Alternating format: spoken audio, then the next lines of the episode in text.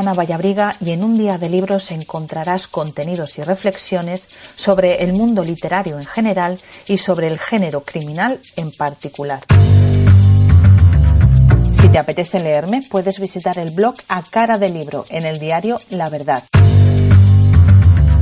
Si prefieres verme, puedes echar un vistazo a los vídeos de la sección La Gota de Sangre de Zenda Libros.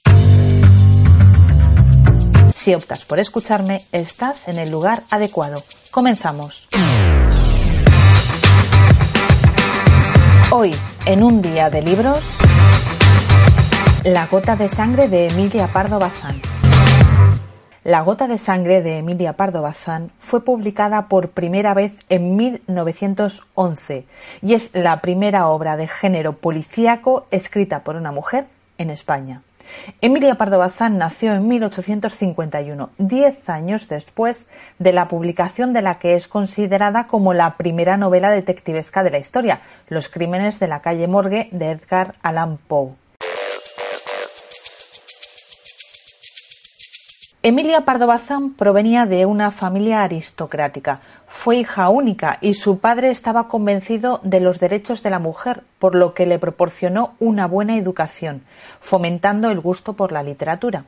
Esto, sin embargo, no impidió que se casara a los 16 años con José Quiroga, un joven estudiante de Derecho de 19 años. Era una boda conveniente para las dos familias. Con su marido y sus propios padres recorrió Europa, Aprendió inglés y alemán. Finalmente el matrimonio se instaló en España y tras ocho años de matrimonio nació el mayor de sus hijos, Jaime. Después nacería Blanca y por último Carmen.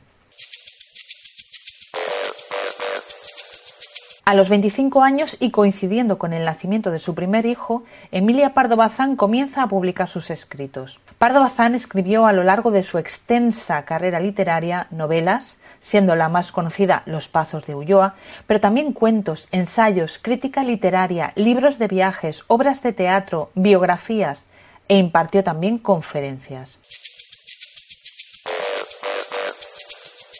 La ruptura con su marido se produjo en 1884, cuando su hija pequeña Carmen contaba tres años de edad. José Quiroga siempre fue respetuoso con la carrera literaria de su mujer, hasta que Emilia Pardo Bazán publicó una compilación de artículos titulado La cuestión palpitante. En este artículo Emilia Pardo Bazán defendía el naturalismo francés. Esto fue un escándalo en la sociedad de la época porque se consideró indecente que una mujer casada hiciera un alegato a favor de la literatura francesa, a la que se consideraba atea y pornográfica. Tras el escándalo, su marido le dio un ultimátum para que dejara su carrera literaria pero ella decidió separarse de José Quiroga y continuar con la literatura. Hay una parte de la obra de Pardo Bazán que se enmarca dentro del naturalismo, al igual que la obra de Blasco Ibáñez. Este estilo literario se basa principalmente en reproducir la realidad de forma rigurosa. La literatura es un documento social. Y aquí entronco con la gota de sangre.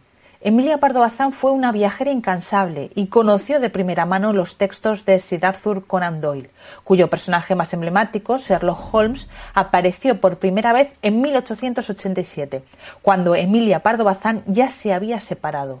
A ella estos libros le parecían poco reales y auténticos, y realiza una sátira de Sherlock Holmes. La gota de sangre comienza con el aristócrata señor Selva visitando a su médico porque se siente apático y desanimado. Pero todo cambia cuando, a la vuelta del teatro, descubre en un solar cercano a su casa el cadáver de un joven empresario que ha sido asesinado. Selva resulta ser el principal sospechoso y decide colaborar con la policía para limpiar su nombre y para tener algo emocionante que hacer en su vida pero Pardo Bazán hace una novela policíaca sin seguir el canon inglés. La fórmula inglesa de novela policíaca representa a un detective aficionado, mucho más inteligente que la policía encargada de resolver el caso y que utiliza la observación y el razonamiento para dar con el culpable. El culpable siempre es detenido y tras la detención todo vuelve al orden establecido. En La gota de sangre, el detective aficionado Selva utiliza el instinto y su intuición y no es infalible. No mantiene una conducta intachable, se sale de la legalidad y es seducido por la cómplice del asesinato. Finalmente es implacable con el asesino, pero deja huir a Chulita Ferna. Este personaje me parece el más interesante de todo el relato.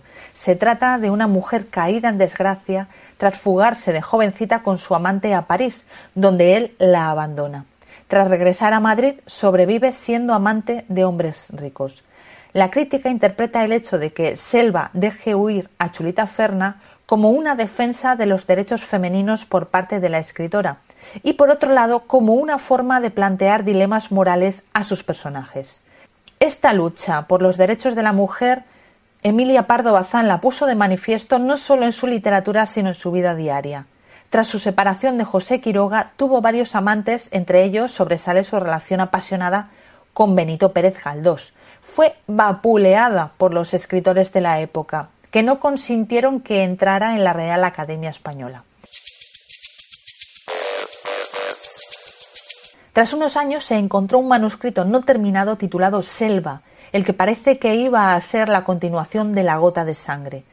Sin embargo, el hecho de que el manuscrito quedara inacabado y que tuviera muchísimos tachones y anotaciones puede indicarnos que lo que tenía que decir Emilia Pardo Bazán sobre la novela detectivesca ya lo había escrito en La gota de sangre. Hasta aquí el capítulo de hoy. Nos vemos próximamente en Un día de libros.